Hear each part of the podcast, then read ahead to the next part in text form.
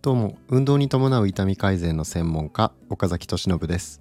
機能神経療法家 functional neuro therapist として国内外の一流の指導者から学んだスキルで病院で改善しなかった方の症状を再発しない状態に導いています。あなたはこの音声講座を聞くことで慢性痛や運動障害を克服して痛みなく自由に動ける体を取り戻すための知識を得ることができます。ということで今日もお話ししていきます、えー、今日のお話は失敗は科学成功はアートっていうお話をしていきます、えー、前回必要なものと、えー、欲しいものっていうお話をしました、え必要なものっていうのは、え未来への種をまく行為。えー、つまり理性に基づいて少しずつお金を貯めていくだとか自分の筋肉を鍛えて、えー、貯金ですね、えー、筋肉を貯めると書いて貯金、えー、そういったことをしていったりだとか、え今はちょっとめんどくさいやりたくないって思いがちだけど、え将来の健康とか自分の資産を守る上では必要なこと。っていうのが必要なものっていう概念で、えもう一つは、え欲しいものですね。欲しいものっていうのはえ今すぐに、え短期的に喜びを与えてくれるもの、えお菓子を食べたりだとか、まあ、ゲームをしたりだとか、えちょっとダラダラ過ごしてみたりだとか、えそういったものですね。えこれはすぐに、え手っ取り早く手に入る、まあ、スマホを見たりとかですね、えスマホのアプリをずっと見たりだとかですよねそういったこともそうなんですけど、えー、そういうのはすぐに手っ取り早く手に入って、えー、今喜びを感じられるものだったりするんですけど、えー、まああまりにもそれが過剰になってしまうと未来の自分から借金をしてるようなもので、えその溜まった負債っていうのは将来の自分が、えツケを払わされることになるということで、えこれはそれがダメっていうことではなくてその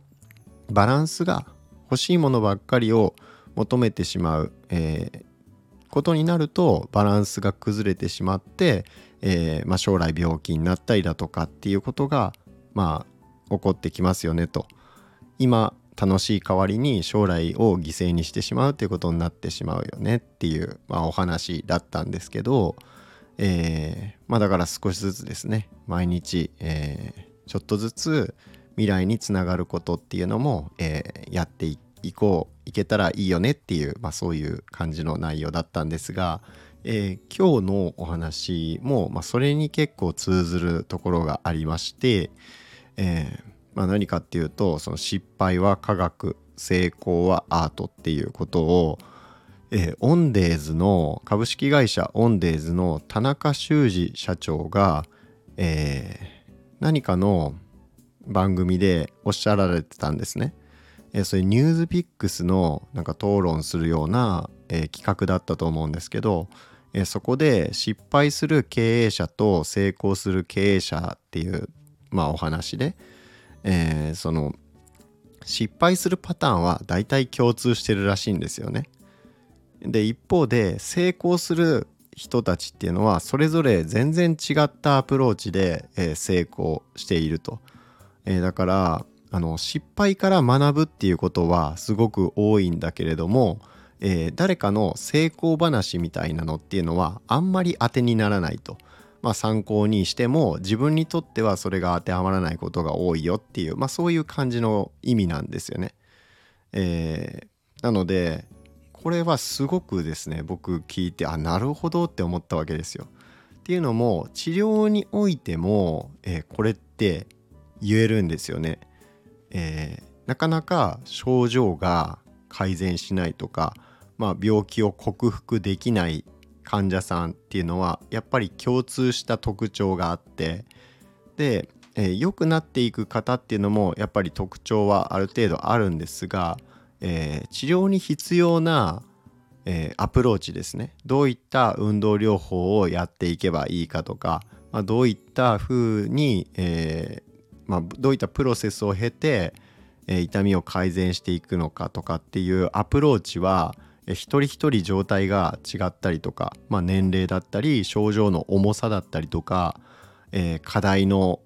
大きさですね、えー、そういったものが一人一人違うわけなので、えー、当然対処法っていうのも、えどういった処置が必要かっていうのも違ってくるのでまあ一種のアートなんですよねこれも。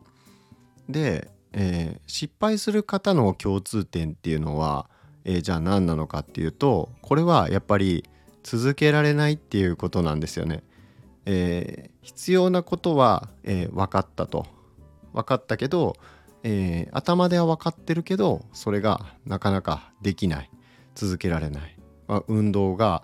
えなかなか続けられないっていうことですよね。えそのパターンっていうのはもうほぼほぼ共通してまして、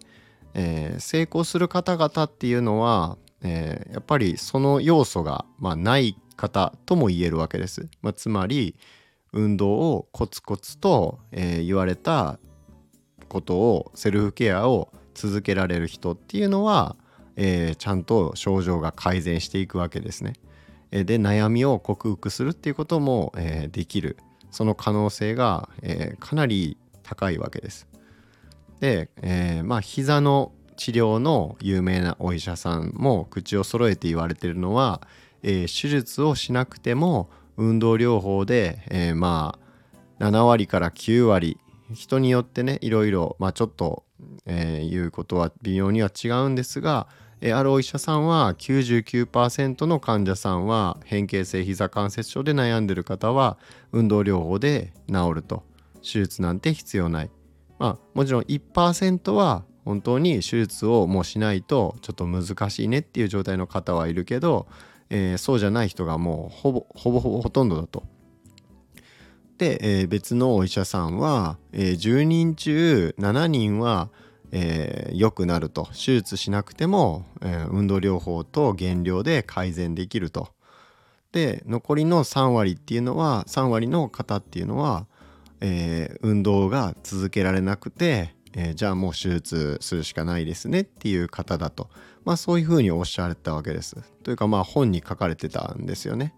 で僕もまあ、えー、いろんな先生方にお会いしてきて、えー、やっぱり共通してるんですよねそれって。あの実力のある先生も、えー、手術しなくても運動療法を続けてくれた人っていうのは本当に良くなるよねと。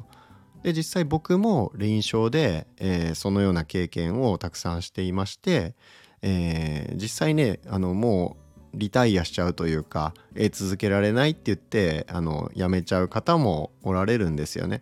でそれはもう、まあ、少ない人数ではあるんですがやっぱり一定数あのおられるんですよね。どれだけこれをやったらいいんですよっていうことが分かっていても頭では分かっていてもなかなか続けられないっていうことってまあ誰でもあると思うんですよね。えなので、えー、まあそういう場合はまあどうしても結果出ないということになってきてはしまうしてしまうんですけどまあその対症療法的な治療で、えー、症状を抑えることができている間は、えー、それでいいかもしれないんですけど最終的にそのまあツケがねえー、後々回ってきてあやっぱりあの時やっとけばよかったなっていうことになってしまうと、まあ、そこで後悔してしまっても遅いんじゃないかなって思うわけです。えー、なので、まあ、手術を僕は否定する気は全然ないんですけどもし手術は避けたいっていう場合はですね、えー、やっぱりそこは、えー、ある程度もう覚悟を決めてというか腹をくくってというか、えその失敗パターンにバッチリ当てはまってしまうようではですね、えなかなか、え症状の改善っていうのは難しいし、えそれ以外のことについてもですね、え何をやるにしても、えやっぱりなかなか成果が出ないっていうことになってしまうんじゃないかなと思うわけなんです。なのでそのあの失敗自体は悪いことではなくて、え、それによって学べることってたくさんあるじゃないですか。うん、だから、まあ、例えば、えー、両親が離婚したりだとか、えー、まあなんかその不幸があったりだとか、まあ、自分が大怪我してしまっただとか、まあ、いろんなそのネガティブな出来事っていうのは、まあ、生きてれば数えきれないほどあると思うんですよね。えー、だけどそこから学べることっていうのもたくさんあって、えー、得られることっていうのもたくさんあって、まあ、それによってその出来事によって自分自身がすごく成長したいだとか、人に貢献できるように、え、なるきっかけになったりだとかですねっていうことで、まあ、プラスのに働くっていうことも、えー、その物事の解釈次第ではあると思うんですね。えー、ただ一方でやっぱりその失敗パターンっていうのを、えー、に自分が陥ってないかなっていうところで、え、まあ、それを考えるっていうことも大事だと思うんですよ。えー、いつまでも同じ失敗ばっかり繰り返すのって嫌じゃないですか。やっぱり次の段階に行きたいなって思った時に、えこの運動療法っていうものが、えまあしんどいとかめんどくさいとかって言って続かないっていうのも、えー、まあ、これはやっぱ典型的な失敗で、えー、まあ、食事に関してもそうですよね。えー、まあ、内臓脂肪がいかに体にとって、まあ、関節にとっても内臓にとっても良くないかっていうところの、えお話も、え何度かしていますが、えやっぱりそういった食事の自制だったりだとか、え運動をするっていうことだったりとか、まあ、そういう本当に基本的な、え、ところがどうしても、え、必要なものと欲しいもので言うとその欲しいものの方に偏りがちなんですよね。それはやっぱり脳の原始的な部分ですね。えー、脳の原始的な部分のその欲求っていうのはやっぱりエネルギーがかなり強いわけなんですよね。僕らにすごいその抗えないぐらいの何、えー、て言うんですか欲しいっていうそういう感情が湧き立ってくるわけですよね。えー、なのでなかなかそれをコントロールするのは、えー、難しい部分ももちろんありますし、えー、僕自身もそれを完璧にコントロールできているわけではないです。えなので、まあ、その欲求に素直に従うっていう、まあ、その欲しいものですよね。え必要なものではなく欲しいものっていうのも、え全然それ自体を否定するっていうのもなんかすごい息苦しいですし、え、なんか窮屈な感じがするので、えー、そういう今の今手っ取り早く手に入る楽しみっていうのも、えー、僕らは享受しつつ、えー、やっぱりその少しずつでも積み重ねていって、えー、いい方向に少しずつ、えー、明日への種をまいていく未来に続く、えーまあ、積み上げを少しずつしていくっていうまあ、それさえできればその失敗かパターンから、えー、抜け出すっていうことができるんじゃないかなと。まあ、あとはその、えー、成功はアートっていう言葉からも分かるように、えー、あなたにとって必要な、えー、運動療法の種類だったりだとか、えまあ、アプローチっていうのはそれぞれその誰かがあの人は例えばマッサージやって良くなったって言ってたとか針やって良くなったって言ってたとか、えー、まあそういう他人の成功っていうのは、えー、あんまりあなた自身には当てはまらないことが、まあ、非常に多いっていうことですね。えー、アートですからね、えあなたにはあなたに最適な、えアプローチっていうのがあります。えそれをちゃんと見極められる先生に、え出会うことができたらあとはもうその方向性が定まったらもう着実にそこから、えー、まあ、逃げずに少しずつ積み重ねていくっていうところをできさえすれば、えー、症状っていうのが改善できる可能性がぐんと高くなりますので、えー、まあねそういう積み上げ日々の成長っていうものを、えー、楽しみながらですね、え、より良い未来を実現できたらいいなと、え、僕もそういう風にしたいなと思って、え、生きていこうと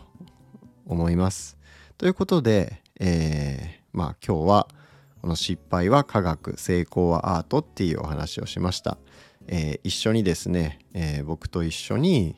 より良い未来を築きましょう。ということで、え今日のお話は以上で終わります。